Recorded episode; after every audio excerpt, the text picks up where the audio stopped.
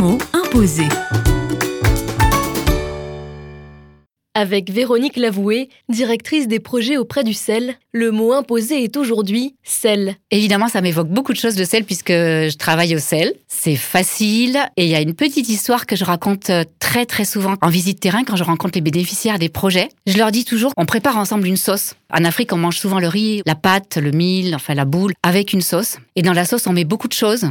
On va mettre euh, de la sauce tomate, des oignons, euh, un bouillon, des petits carrés magiques. Quand on a de l'argent, on va mettre un petit peu de viande, pas toujours. On va mettre du haricot. Et puis, ben, il y a une chose qu'on met très très peu, c'est le sel. Moi, ce que j'aime bien quand on travaille avec les communautés bénéficiaires, c'est de mettre un petit peu de sel, mais jamais trop, surtout pas trop. C'est eux qui amènent tout le contenu de la sauce, qui amènent tous les ingrédients. Et puis nous, grâce aux donateurs du sel, on amène un tout petit peu de sel. Les mots imposés. Un mot, un invité, une minute pour un instantané de solidarité.